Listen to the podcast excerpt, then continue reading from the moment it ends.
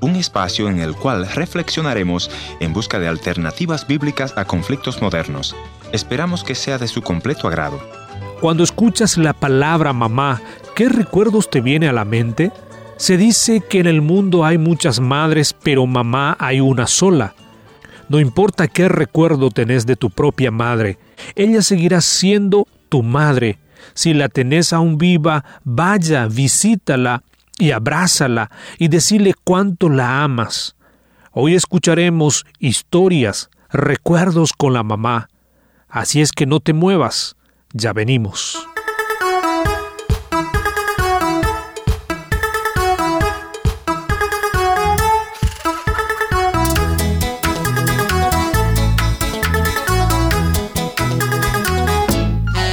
Bienvenidos al encuentro de hoy, soy Heriberto Ayala y hoy tengo el agrado de presentar dos historias de amigos que cada uno han tenido con su propia madre conversaron con el pastor Ernesto Pinto. El primero dijo que su mamá era una heroína, pero el segundo lastimosamente tiene un recuerdo de resentimiento con su propia madre. Pero antes de escuchar estas historias, permítame recordar nuestra dirección en internet www.encuentro.ca. Visítenos allí y déjenos sus mensajes en los contactos que aparecen en la página. Ahora vamos con nuestra primera historia. Recuerdo con la madre, considerada una mujer fuerte, que con el abandono del marido crió a sus seis hijos, nos cuenta nuestro invitado. Yo soy originario de la República Dominicana. Tuve una niñez, yo diría que muy normal dentro de las circunstancias que se viven en mi tierra. Eh, no tuve el privilegio de criarme con la figura paternal mi madre es la persona que yo recuerdo como papá y mamá, una señora fuerte que siempre estaba haciendo eh, trabajos físicos y que nos levantó a nosotros seis, somos tres, tres hembras y tres varones. Tremendo. Mujeres eh, con una tremenda fuerza espiritual, moral y física, ¿no? Las madres solteras de nuestra América querida, ¿no? Eso es así. Mi mamá para mí es mi héroe. Contanos, José, a ver si recuerdas a qué edad salió tu padre de tu casa. ¿Lo recuerdas a él en algún instante? De verdad no tengo recuerdos de él. Eh, no tuve la oportunidad de tener ningún tipo de relación eh, física con él. O sea que nunca lo conociste. Nunca lo conocí. En una ocasión alguna persona me dijo, mira, ese que va ahí es tu padre. Pero eh, no hubo ningún tipo de acercamiento de parte de él.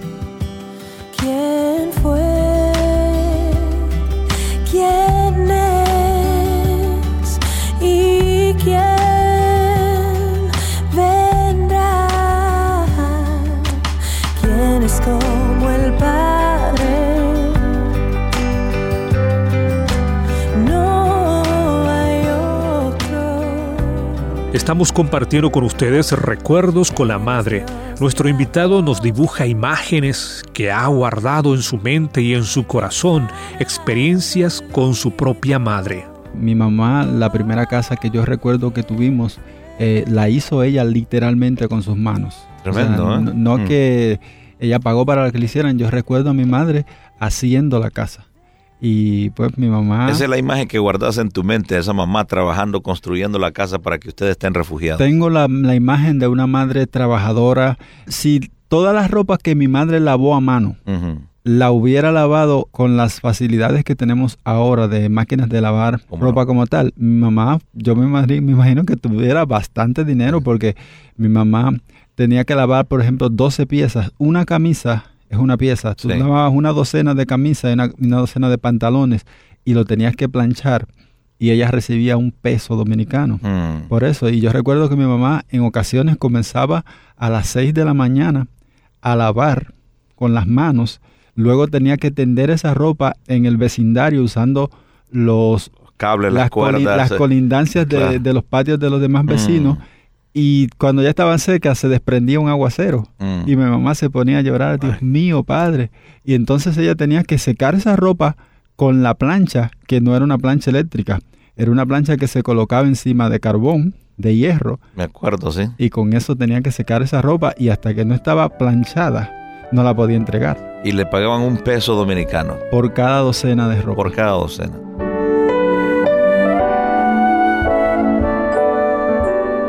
Yo me siento bien orgulloso de mi madre. Eh, nos enseñó la importancia y el valor de las cosas, de cómo obtenerlas, de cómo valorar. Aunque ella no tuvo la oportunidad de estudiar, mi madre siempre nos apoyó. Nosotros íbamos, por ejemplo, mi hermano mayor iba a la escuela en la mañana de 8 a 12. Entonces mi madre de 12 a 1 lavaba el uniforme y lo planchaba para que entonces me lo pusiera yo. Compartían la ropa. El mismo uniforme lo usábamos ambos. Qué tremendo, ¿no? Era una época bien bonita a pesar de todo. Siempre que recuerdo mi infancia, se me juntan pensamientos tan hermosos al recordar a una persona que me vio nacer, que me vio crecer. Esa persona es mi madre, que con tantos sufrimientos me dio a luz, sintiendo el dolor en carne propia y con bendición nuestro Señor. Madre, te quiero tanto. Madre, te amo mucho.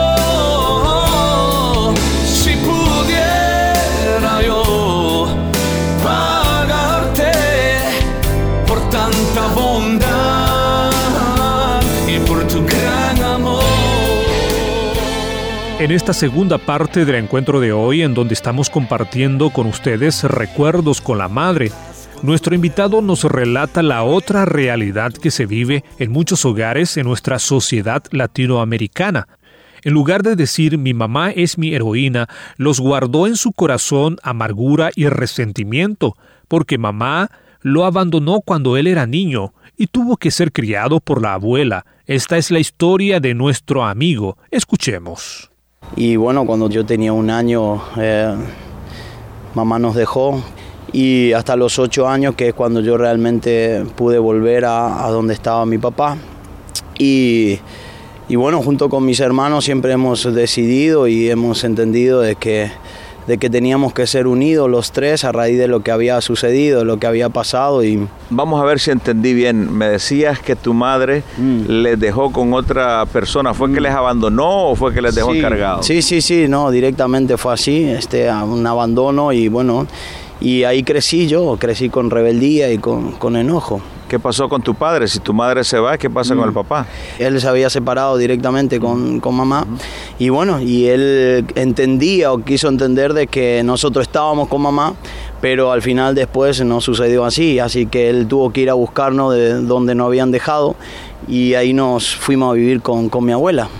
¿Cuántos años tenía Diego cuando ese evento? Ah, creo que nueve meses, casi nueve meses, un año. O sea, tú no recuerdas entonces cuando tu madre te abandonó. No, no, no, no recuerdo. ¿Cuándo te das cuenta que tu madre te abandonó y tu padre? A medida que iba creciendo, porque me iba dando cuenta de que estaba con mi abuela y yo decía que por qué tenía que estar con ella cuando en realidad este, yo tenía padre y madre, que es lo que había pasado aquí. Entonces eh, vivía con mi tía abuela y con mi abuela junto con mis dos hermanos y ahí fue donde yo empecé a comprender de que algo no estaba bien. Eh, o sea, tu abuelita, porque las abuelas dan muchos besos, mucho cariño, o sea, falta de amor no tenías. No, no, eh, es más, ella me, como yo era el más pequeño de tres hermanos, soy el más chico, eh, directamente me, me, acogió a mí o me adoptó como, como un hijo más, ¿no? O sea, yo era el, mimado, por así decirlo, por ella.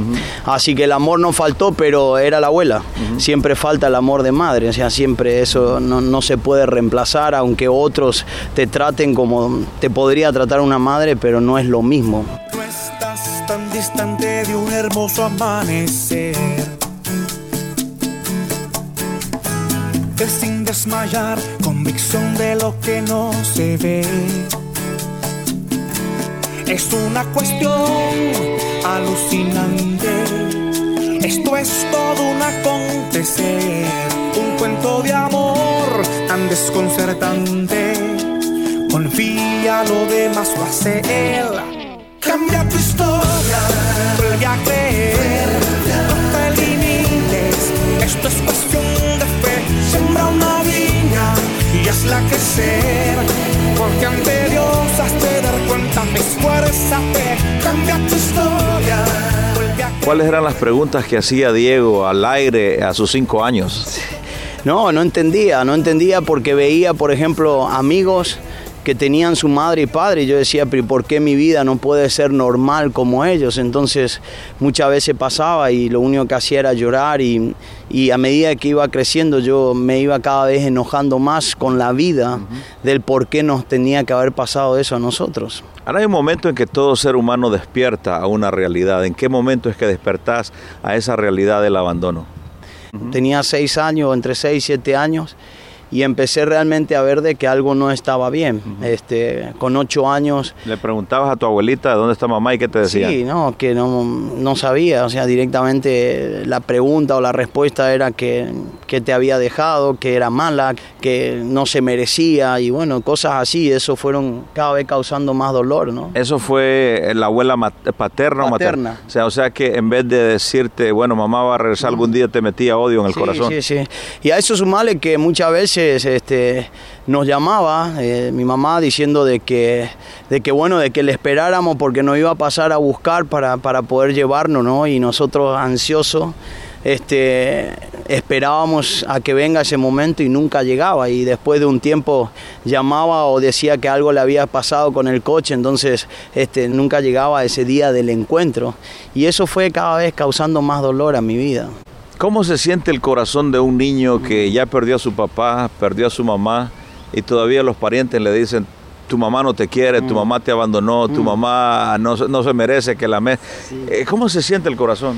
Y se va creando una inseguridad, se siente como que es rechazado porque es lo que realmente ha entrado en el corazón, se crea una raíz de amargura.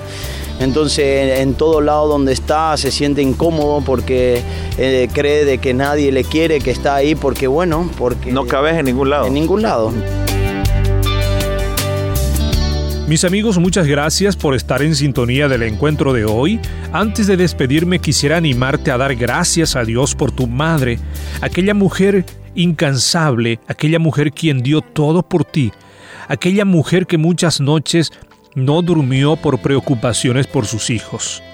También quiero animarte a que le des las gracias por tu madre quien no pasó estas cosas por ti. Tal vez te abandonó, no te cuidó, pero los dolores y resentimientos no te harán feliz. Solo podrás disfrutar de una vida plena si te acercas a Jesús y pídale perdón, para poder perdonar también a tu mamá. Y así podrás buscar este día para darle un abrazo y poder decirle, te amo, mamá. En Cristo hay cambio, en Cristo hay esperanza. Hasta la próxima, mis amigos. Dios te bendiga. Tantos sufrimientos a luz, sintiendo el dolor en carne propia y con bendición.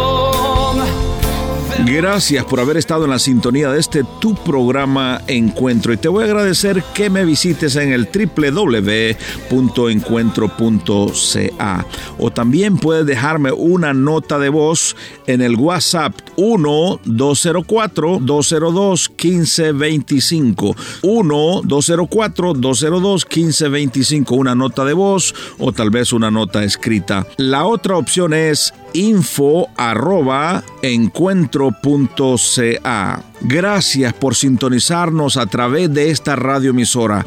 Yo soy tu amigo Ernesto Pinto y al despedirme quiero recordarte que Dios te ama y yo también.